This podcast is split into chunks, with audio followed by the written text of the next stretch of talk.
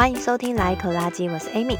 我是心意。我们相隔了大概四个月又回来，终于要开播第二季了。哦，我们之前会停播是因为本来我们两个都刚好要搬家，但是结果时间还是太太难抓，所以休息了四个月之后，我们到现在还没搬，但是之后要搬，所以之后可能就会有点忙。第二季的第一集呢，要以什么为主题呢？现在讨论一个比较简单的哈，一个。简单生活的概念，这简单生活的概念也蛮符合我们两个人想要追求的生活，然后它也是对于环境比较友善的生活方式，所以就想要介绍给大家。那不晓得大家有没有听过简单生活？我觉得即便没有听过，可能光是听这个名字都可以大概能够想象是个什么样子的概念。但是我们还是来嗯稍微介绍一下简单生活，它英文就是 simple living，然后意思就是说你自愿过着。简朴、简易、简约的生活，反正它就是一种很极力减少财富追求跟消费的生活风格。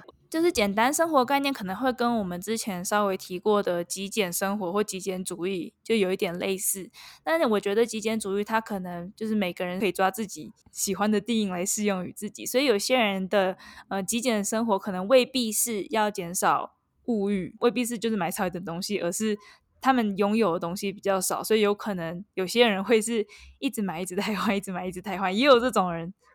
声称他们在过的极简生活的。嗯，但是简单生活的话，就会比较着重于把物欲给降低，然后没有这么多的物质需求，因此你也不需要很努力的去赚很多钱来满足你要一直买东西、一直买东西这样子的欲求。简单生活除了物质上面的减少以外，然后还有往心理方面的富足的方向去走。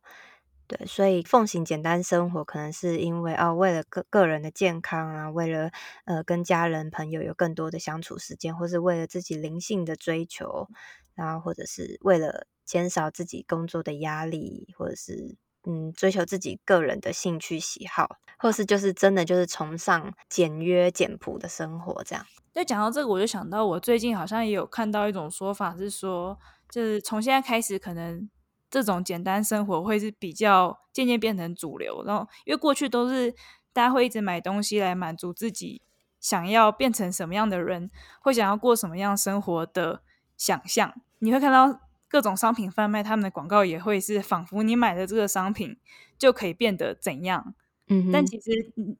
你买那个商品真的会变成怎样吗？可能只是你买那个商品会满足你觉得想要变成怎样的这个形态而已。对啊，大家应该都会逛过网拍，然后看那些很漂亮的女生，然后穿很漂亮衣服，然后心里就会幻想，嗯，我买了这套衣服，我就会变这么漂亮。但是买回来就发现穿在自己身上根本不适合，就是人家可能皮肤白皙，什么又高挑，然后自己 又黑又矮，就是完全不搭。但是你只是买这个东西来满足自己想象，可或许可以变成那样。买家秀跟卖家秀这样的落差，对对。但反正过去的社会可能。大家寻找的解决方案都是，那我买一个新的东西来满足我的，我想要变成怎样的身份的这个这个方向，这个心态。但是可能大家已经被骗很多次，或者是大家已经知道这件事情并不会真的就这样发生。我买这衣服并不会就变成穿起来这么好看。我当然还是得，我该运动、该减肥的，或者我该锻炼的，我还是得锻炼。嗯，我觉得这个东西可能随着年龄增长吧，就是年轻。年轻的时候会受到网拍广告的 诱惑去买，但是随着越长越大，就知道哦我就是不是这个 style，或者说我还是不要靠衣服来衬托我自己，而是靠我自己的内在。就是这是个年纪增长的可能会去慢慢追求这个，但是新一代的小朋友可能还是又从物欲的生活开始。所以或许是说，可能从教育方面去改变吗？有可能是我猜想。我觉得大家会渐渐发现，就是一直购买不是解决方式。但是我刚又想到另外一点，就是大家现在可能比较不会这么明显的一直去购买物质的商品，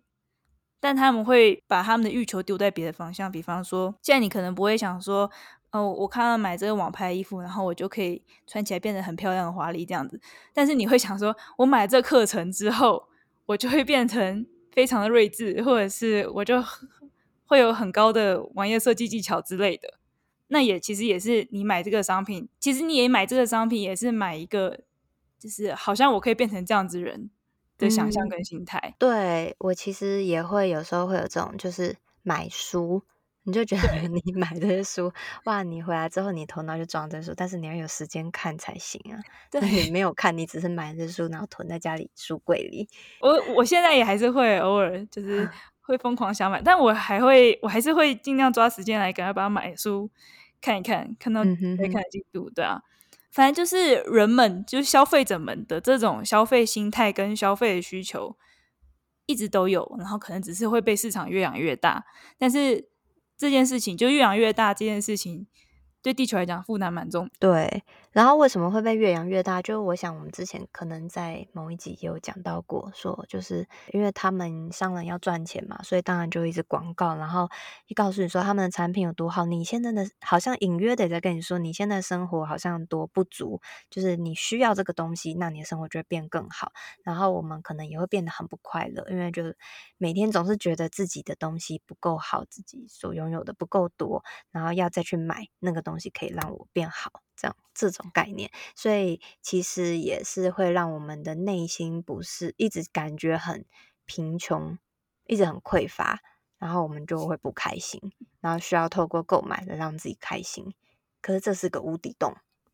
对，而且我觉得这无底洞真的是这个洞，很多时候是广告商挖出来，你其实原本也没有那个洞，你原本可能觉得我的生活过得好好的，然后广告商。广告就开始说服你说：“No，你现在过得其实不太好，你知道你可以变得更好的。”然后你就被说服啊，对我其实不怎么样。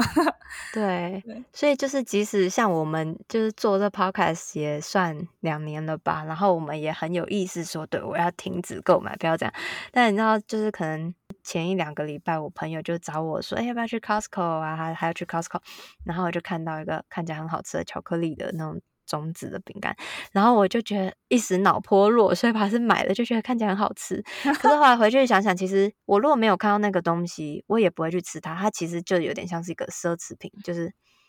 就是这只是个零食嘛，它并不是我的正餐，所以其实我就算不吃也过得好好的。可是因为我看到了，然后我就买了，我就增加了这个消费，然后我肚子就多了一些 这些东西的概念，流量，对。对，当然它也是有营养的成分啦，只是就其实没有也没有差，我的生活并没有，并不会造成任何的改变。你觉得你的生活因此而变得比较美好一点点吗？嗯，好，或许有，或许有，就是有时候吃完饭之后觉得来一小块，就觉得啊，好幸福的感觉，好吧，那可能还可以。对，但我我为什么讲呢？是因为我在买完之后，然后就是一个冲动消费，然后买完之后我就突然觉得有点后悔，就是。其实我不买这个，我并没有差，但是我我就做了一个额外的消费。然后那时候我也知道，就是我们要来录简单生活这一集，然后就开始有一点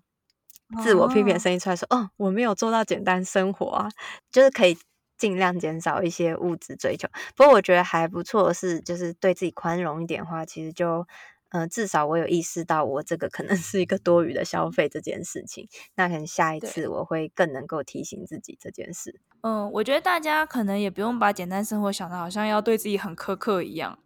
就是与其说是对自己很苛刻，不如说我就是很精准的知道我要什么，因此我只买我需要的东西。而我不需要的东西，即便广告商多么花言巧语的想要卖给我，我也不买单。大概这种感觉吧。大部分的时候是这样，可是我觉得有时候还是会一时、嗯、一时脑波落，就会被吸走。对对，我的意思是对简单生活还是可以过得，就是很舒适啊，就很舒适的是说，就是你可以过得很开心。嗯、但很开心的理由是因为你要的东西是什么，你都有，只是你你要的这些东西并不多。就你不需要要有很多东西，你才能够能够感到开心，或者是说，这样一小盒巧克力饼干，我也会觉得很幸福 之类的。对，好，可以。所以要怎么过这个简单生活呢？看了一些资料之后，可能归纳可以从四个方向。第一个方向就是极简主义嘛，大家知道极简主义就是可能家里的东西不用太多，让自己的生活可以简单轻松，或是有些东西你可能就是一物多用，那你不需要买类似的东西。我觉得极简主义大家应该都已经蛮熟悉的，因为它的优点实在是很多，所以近年来也有非常多的就是 influencer 在在在推广这个概念。嗯，我觉得对我来讲最方便的就是，比方说，我绝对不想要住在一个很大的家，因为这样子打扫起来实在太麻烦了。哦，对，讲到这个，就是因为 我们要搬家嘛，然后我们要搬去的是美国，就是会网络上先看一下，之后可能可以租什么样子的房啊，或是就是会在那个买卖房的网站上看，然后就发现有些房子真的是超级大，然后呢大大到就是非常非常多的地方可以储存很多东西，或者是说很多椅子跟桌子，就是什么家里可能会有两个厅，然后都可以坐。就是会放椅子跟沙发在那边坐，然后之后呢，阳台呢又有两三个，然后每个阳台也有放椅子跟沙发可以坐，然后出去外面庭院之后，庭院又有椅子跟沙发可以坐，然后也是都是放两三组，就是两三个地方可以坐。然后心里想说，他们到底是有多少客人可以这样子，就是这边坐那边就到时候就是哇家里要买好多椅子跟桌子，然后去不知道可能多久坐一次这种感觉。我觉得听起来超美式风格，就是他们。很很很爱消费，然后很喜欢囤物，所以他们就很大家来放很多东西。对啊，然后最近我也是，就是因为有一个朋友，他们反正就是他岳父岳母要来住，所以呢，他就是一个男生，然后要整理自己的家里，就就就稍微帮他整理一下，然后就发现哇，他家的东西真的超级多。然后因为他他也是住一 个房子，然后有很大很多储物空间，我我会知道说，我绝对不想要就是这么大的房子，然后。就是塞一堆东西，根本都不会用到，然后我觉得还蛮有负担的。对，而且东西你根本房子太大的话，东西会消失，你就不知道他们去哪。然后当这种时候发生的时候，你就会去买一个新的，然后就过一阵子就会再消失。没错，他们家就是这样。然后他他就说我懒得找，所以他们家光是什么五香粉，我可找四五罐，然后很多都是已经过期那种二零一二年或是更久以前的。对，然后什么酱油膏啊，什么都超级多，就是他找不到，他就直接去买新的。对，我我懂，我我我们在台湾家也是这样，然后就会有六七把饭匙，就是根本不需要那么多，但因为他们都会消失，所以只好再买。对，所以我我觉得，对极简，我最有感觉就是我一定要一个。大小适宜的家，最好是很小的家。我现在住的地方，就是我我扫整个家的地，我可以一边煮水，等着那个煮咖啡，然后扫完整个家的地，然后水还没开，所以我天天扫地。哦，就是代表说扫的很快的概念？没有，就是因为地地板空间，呃，地板面积没有很大。很好很好，就是家里小的话，你就没办法买太多东西嘛。衣柜很小的话，所以你就算。拿了一些衣服回来，你就是只能拿一件，然后你就得丢一件出去。这样子的话，也可以 有效控制家里的东西不要太多。对，那个酱料罐就跟衣服也是很像，有时候你衣服塞到角落，然后你又再去买一件类似，然后后来才发现，哎、欸，其实我有类似的。真的是这样。你有看过我现在家的，就是衣柜的大小，我有拍照给你看过，就真的蛮小。所以在这个家里面。我们就几乎不太会去买新衣服，因为也没有空间可以放。好，那第二点就是减少物质的追求。我觉得这个刚刚我们也讲过蛮多，就是或许我们不用那么多东西，然后通常我们如果买的话，是真的买需要，而不是想要。对我来讲啊，就是现在如果要在哪里花钱的话，我会比较愿意在体验或者是经验类或学习上花钱，而不是买物质的东西。嗯嗯，我觉得我 我买的东西都是吃的东西，就是真的是买菜用品，对，然后其他是真的家里有需要我才买，不然好像平常都不太消费了。哦，那你就是没有什么额外消费，你都只有基本生活开销这样子。对，我就是会买课程的那种人，然后或者是买书，我喜欢买书，然后但书是实体书，可是也没有办法。那如果有呃能能用。就是图书馆借的，我会优先先用图书馆借这样。嗯，我也都是先图书馆借，然后但是我比较喜欢买电子书，因为我觉得划线什么都很方便。嗯、然后自己做笔记的话，也可以就复制贴上。哦、对啊，所以我现在也不太喜欢呃用纸本做笔记，因为对有个问题就是有些时候那些纸本的东西之后也不会再看，但是在电子上的云端上的东西，你或许有时候翻到再看，然后。在搬家或是整理的时候也不会太麻烦，就是不知道要不要丢。搬家整理的时候，这真的差很多，就是实体书跟电子书比起来的话。对啊，对，所以我现在都比较倾向于电子书、电子笔记，然后连画画都 尽量电子化，所以就不太会有实体的作品，哦、因为实体作品真的要丢也不是，然后留在那边不知道干嘛。真的，确实会这样。对啊，哎，可是那你电子书你会买电子书阅读器吗？还是就直接用笔电跟手机看？我就用 iPad 看。对，因为我我之前买过电子书阅读器的话，我发现我到后来发现那个其实也是消耗品。然后就很打击我继续买下去买下去的信心，嗯、就是它大概可能四五年，然后电池寿命就会到了，所以就要买新的。对啊，所以这就是回到我们刚才说，就是一物多用。如果 iPad 的话，你可以用它，呃，我好像在帮它打广告一样，就是 你可以用它画画，你可以用它可能看片或者是。就是看书什么，就是一个东西，它可以有很多作用。那如果你买个电子阅读器，你就只能拿它阅读，就是确实是蛮可惜。虽然说它可能表面上是为了环保减少纸张，但是它背后还是那个商人想要赚你钱呐、啊。对，所以后来我就是现在如果借电子书的话，也都直接用手机的 app 看，嗯，比较少用电子书，嗯、呃，电子书阅读器。对啊，不过手机就是真的字会很小，可能看的不是很舒服。嗯，对，要。就是要习惯，我没有在帮平啊，他也不需要我帮他打广告，就是，对对，好，然后再来就是第三个，就是可能比较跟环保没有关系，但是它也算是简单生活一个很重要概念，就是正念。因为正念就是说你一次只做一件事情，然后专注在当下你所做的事。那这样子的好处就是你会，嗯、呃，你的速度可能会变慢。然后你会比较，嗯，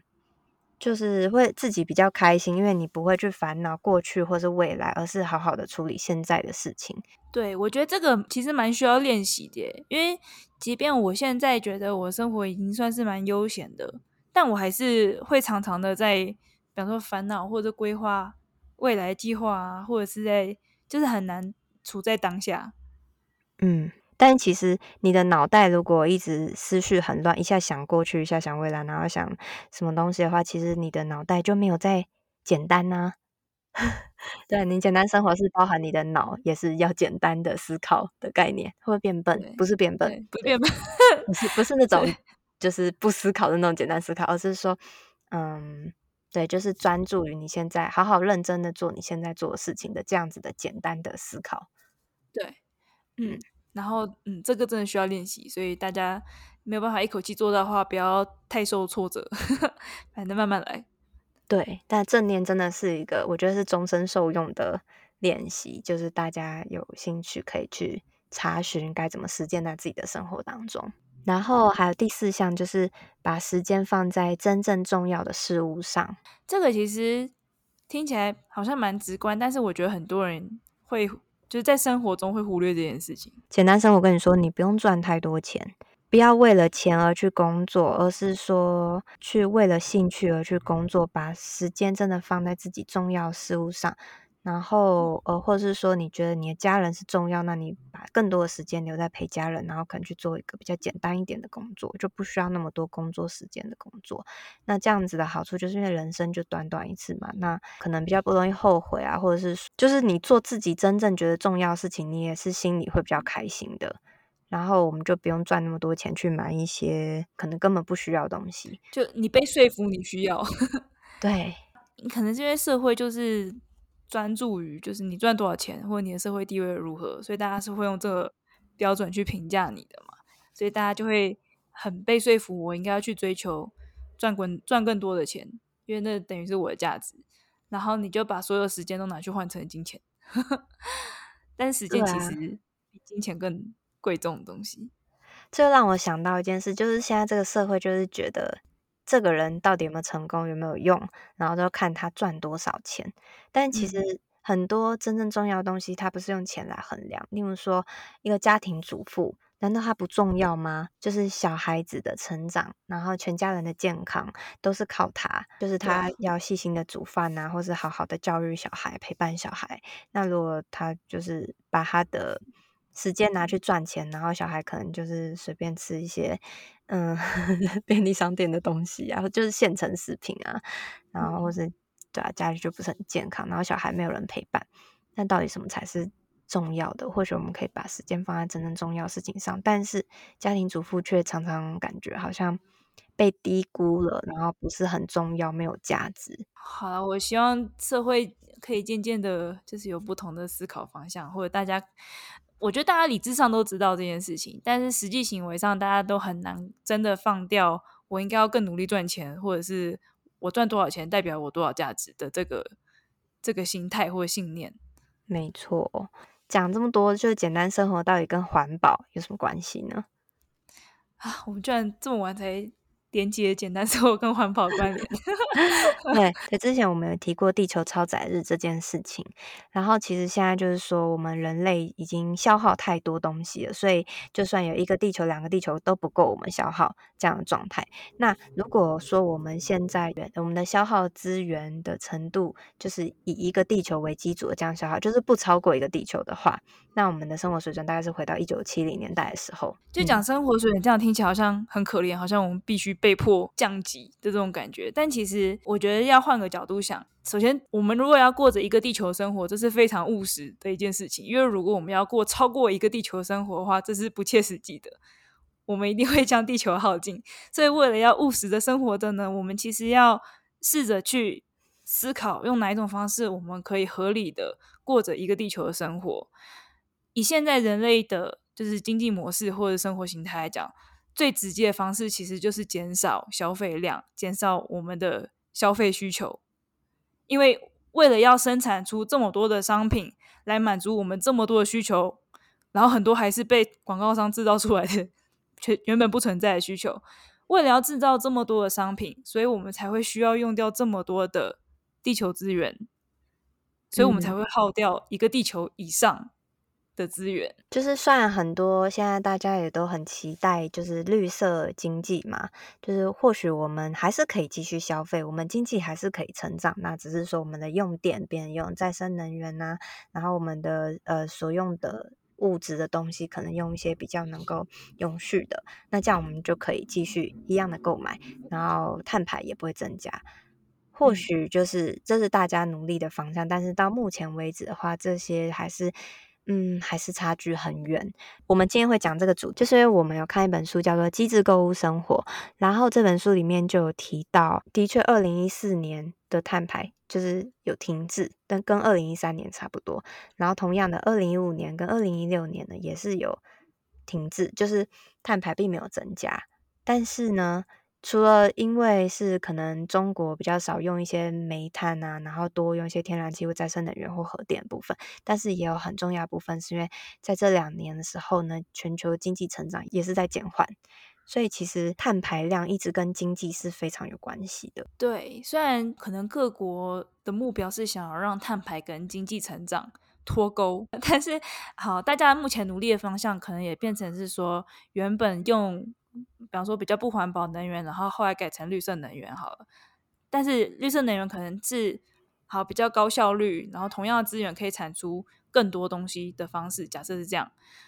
然后人们呢就会出现一种可能类似补偿心态嘛。反正我现在用的是绿色产品，因此我可以用多一点也没关系。就好像我现在是拿一个那叫什么保特瓶喝水，但是我会把这保特瓶拿去回收，而且我知道回收之后那个东西可以变成。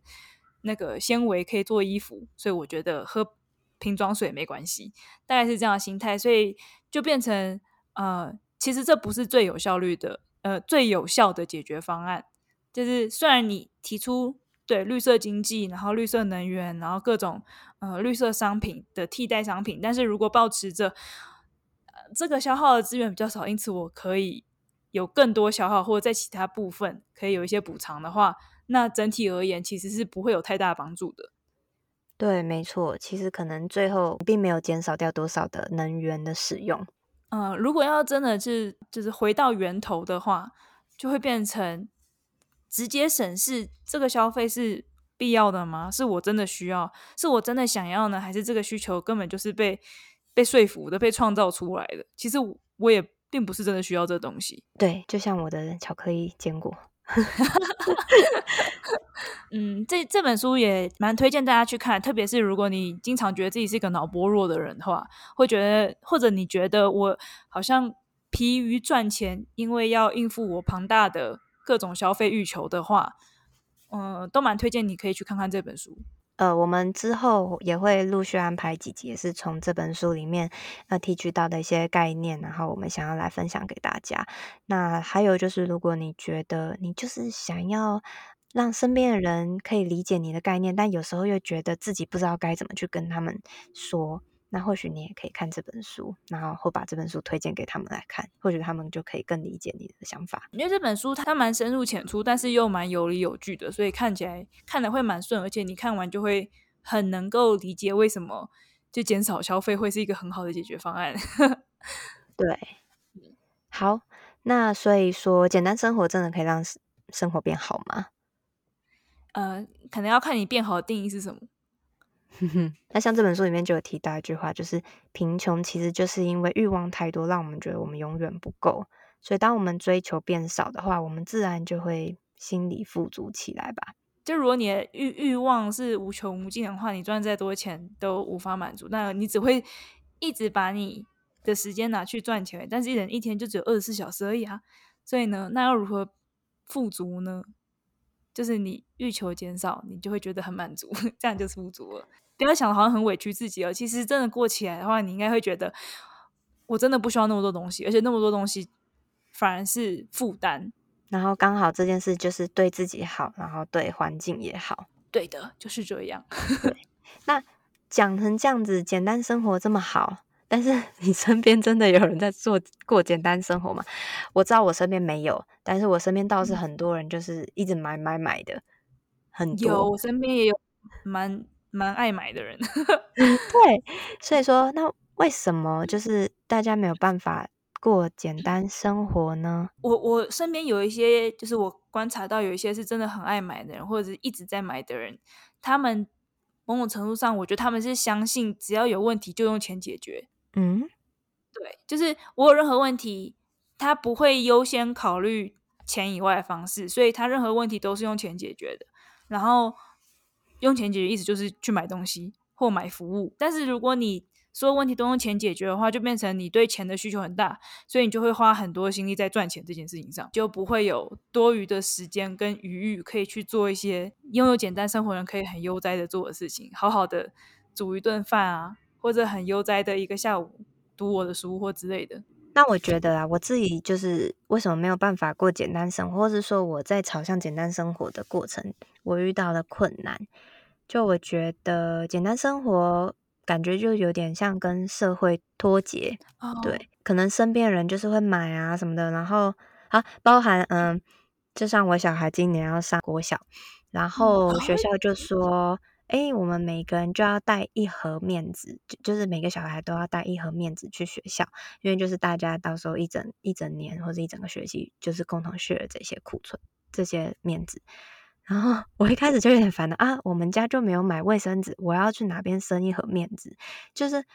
还有像是之前，因为我们家也都不买瓶装水，然后之前就是他上的那个幼稚园，就说哦，我们要准备地震包，然后你要么就跟我们买地震包，不然就是你自己准备，然后里面其中一个要的东西就是一瓶矿泉水。那我也没有，但是就通常这种东西就是一次就买一大堆，可能就半打或是一打这样子。那我就不会喝这些东西。然后我为了要学校提供这个，那我就要去买。那就是感觉，嗯，我们的生活就跟社会有一点格格不入，因为大家都这样子买，哦、所以我们也要这样子买。对，好好不便哦，这样想象起来。对，然后或者是说，可能一群朋友，然后大家就说：“走，我们今天去吃牛排，我们今天去吃什么什么餐厅。”那其实就是就是你知道吗？有时候去跟别人吃饭的时候，可能也会觉得有一点，啊，因为大家这样消费，所以你也得跟着这样消费。OK，为了人融入就是社群生活，对，因此有一些必要的社社交消费。然后或者是说，可能。有时候我们人，因为我们人本来就是一个群体的动物嘛，很难不会去参照别人的生活，或是很难不会去被别人的生活影响，然后不去比较。对啊，就是如果说你的朋友哦，可能常常就是出国去玩呐、啊，或是他的小孩常常会有买很多玩具啊什么的，然后你就会觉得，嗯，我小孩怎么好像 衣服破了又补，破了又补，穿的像乞丐。我不知道，就是可能 有时候没有到那么夸张，但是就是有时候就会去跟别人比较。我们家都是买二手旧鞋，然后别人都是穿新鞋、穿新衣服，就是嗯，嗯，好像对啊，就是像刚刚讲的，有点跟社会脱节，或是说。很难，我们的就算你心里够稳，嗯，不是，就算你真的这样做，但你有时候心里还是可能会被别人影响，会可能会有点自我怀疑，或者是觉得，嗯，嗯，就是羡慕别人有一些好的东西。我我刚才听一听就觉得比较想要问，那你你家小孩会意识到这件事吗？我觉得他现在还小，但是我平常也会就是跟他解释说为什么我，哎，我之前有在节目上讲过嘛，就是我儿子很想要喝优格，但这边的优格都是一小罐的，对啊，对，然后我就会跟他解释说，因为这个 这一罐一罐的这个瓶子其实很不环保。但我现在发现，就是我们这边有卖即期品，然后有时候会有优格，所以我觉得如果他真要买，我就去买那即期品，我觉得买起来比较不会有心理负担。这样他会不会常常都吃一些过期的东西？可能久了什么肝肾坏掉？但是应该蛮多即期品，它所谓即期并不是真的它要坏掉了，对，只是它必须要标一个时时限，但它东东西并不是在那时候就会坏掉。是这样没错，但是毕竟可能别人家小孩都吃新鲜，那人家小孩就是吃放比较久的，因为我们自己也没有没有一些器具，没办法验证说那它里面到底是不是已经有很多的细菌或怎么样啦，对不对？对，不然你自己做吧，嗯、自己做优格，那你就要弄牛奶，就我现在也不太想喝牛奶，对啊，我之前有试着做豆浆优格，然后那是对，然后我觉得。但是我觉得这些刚刚前面讲那那那些，我觉得都还好。然后对我来说最困难就是，呃，你的生活就是，毕竟你结婚了嘛，然后你是并不是你自己一个，你想要怎么样怎么样，就是你的另一半或者你的家人，他们如果真的就是不喜欢这样生活，那你要怎么跟他相处呢？然后像呃，我觉得还有一个很不很大一部分就是，我老公他可能会觉得对未来会很没有安全感，因为简单生活一部分就是说你不用赚那么多钱。哦，然后对，但是万一你之后生病了呢？对，你没有那些钱，那你你要怎么救活你自己，或是救活你的家人之类？就这个是一个我现在还没有办法找到理由去克服的。对我来讲不太影响，就是过简单生活不代表你不能有存款，就是你还是可以有存款，然后有应急金，就是你发生什么事情的话，你是有钱。可以拿出来，但是那笔存款你并不是每个月会花在你的就是各种消费上，而是你就存起来，那个就是应急金。嗯，所以就是说我在过简单生活之前，我可能先存好一大笔，然后之后就可以不用赚太多钱，这样子。应该说平常赚的钱，假设你赚十一百块好了，然后你的简单生活只需要六十块的话，你就四十块可以存进去，虽然都很就是全部都很少，但是你就会有一笔。存款，那你就要慢慢存啊。但是你在存的这过程中，你就急需要用到了呢，所以就变你要先存一大笔，然后再过简单生活会比较保险。就是这种就是一个安全感问题。我觉得，我觉得对我来讲，这方面的安全感就会变成我会需要知道我一直都可以有进账，就是可能这就是被动收入或者是其他方式。即便我现在没有办法工作的话，我还是可以有进账，我的安全感会。建立在这上面，但如果是比方说你你工作是让你可以赚一百块的钱的话，你的简单收或许可以过到非常简单，你只需要花十块钱，那你就可以存九十啊，就可以存很快。就如果不把重点放在你你赚多少钱，而是重点放在减少你的欲求上的话，我觉得会是比较好开始。我也不晓得，我觉得至少以我们家来说，我们现在本来就没有在买奢侈品，然后大部分钱也都是存下来。那你们应该就过得蛮简单的，这样没错。但我觉得就是很不放心啊啊！为什么？那你在不放心什么？因为你知道现在房子也很贵，并不是每个人都可以拥有被动收入。万一你生病，你就没办法再赚钱了，之后要怎么办？就是真的很简单生活的讲法的话，就会变成是不住在都市里面，因此不用付这么高的房租。对，这也这也是个办法，但就你要看你的家人愿不愿意跟你，对吗？对，所以就是会有很多困困难。我前几天才跟那个就是 Ricardo 我老公的表弟吧讲过，他就是一个很可以生活在农场的人，然后 Ricardo 就是一个需要生活在都市里面人。然后这位表弟就说，因为都市实在是太贵，他觉得就是他不懂为什么要那么努力的赚钱，然后为了住在那里。就比起来的话，嗯、他就会觉得，那我住乡下算了。对，大概就是如果真的要走简单生活路线的话，就是不会花那个钱去住在都市里吧。像其实我真的是蛮想要住在乡下，当然还有一个问题就是，我跟我老公都会有一个担心，是我们的小孩，就是因为我们选择住乡下，那会不会影响到他的教育或是资源？就是好像有一点剥夺了他的学习，毕竟这世界上好像还是城市资源比较多，然后他可能可以比较有。学到东西，我觉得有可能是因为我们自己的思想就是还没试过，也不晓得，然后好像觉得就是一定要办公室生活，这样才是生活。或许就是从小就在家务农什么，也可以开开心心过一辈子。你刚才讲的话其实蛮有趣，你是说会担心会不会剥夺他什么，因此要住在都市嘛？可是其实反过来讲也是成立，就是如果住在都市的话，可能也会剥夺小孩子很亲近大自然，或者是在自然中成长的这样的机会。所以其实只是选择而已。是啊，但是从小生活的价值观就是这样，感觉有钱才是有安全感。那如果他从小在乡下长大，以后可能没有办法赚很多钱，那就是会担心他的生活。说不定以后的社会是你不需要赚很多钱也可以，就有最低基本薪资之类的。不是有一个概念是大家就可以，就是反正不用担心生活，然后再除此之外你再去。决定你的职业要做什么，或许这样是最好。但我觉得现在我目前的困难就是这些。那我相信这应该是蛮多人的困难，就可能没有办法，嗯，能够真的很放弃你现在可能的高薪或是辛苦工作，去找一个就是你可能觉得比较开心、工时比较少，但这就是感觉还是不是很安全。大家自己衡量评估自己。可以承受的风险程度在哪里？我们没有要劝你离职的意思，对，只是可能提供大家一个新的角度，重新思考你到底在追求什么样的生活。这些消费需求是真的是你的吗？还是你被灌输、你被说服的？嗯，我觉得这个概念可能就会比较重要，就是至少可以认清楚自己的需要还是想要，然后可以就是减少消费。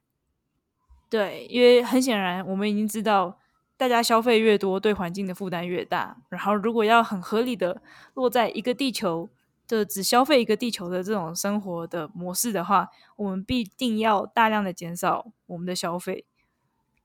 嗯，那简单生活会是一个很好的办法，但是就是 至少目前我是走在这个路上，可是我还是有遇到一些困难。嗯，那不晓得大家都，如果有人已经在过简单生活，都是如何去克服内心的恐惧吗？嗯，如果其实已经走在这条路上，并且非常有心得的人都也蛮欢迎你跟我们讨论的。然后这部分的话，其实我们接下来也会有想要跟大家征集，就是大家的环保生活都过得怎么样？你有没有什么样特别的生活上的环保故事想要跟我们分享？可以寄信给我们。我们之后也会想要，或许在节目上可以有一些各种不一样的讨论，因为毕竟。我们两个分享就是我们两个人的生活经验这样而已。我们的 IG 是 Laiecology L A I E C O L O G Y，也欢迎可以私讯我们，或者是对到 IG 上找我们是也是很方便。我们的 email 是 Laiecology L A I E C O L O G Y at gmail.com。好，那。我们第二季又复播喽，所以就欢迎大家之后可以定期收听我们的节目。我们应该会是两个礼拜出一集，没有意外的话，但有时候可能时间会有一些小变动。然后还有就是谢谢一直支持我们的听众朋友们，还有我们 IG 的粉丝，然后希望大家可以继续就是跟我们一起讨论各种环保生活实践。对，然后我们一起互相支持。好，感谢大家。那拜拜，拜。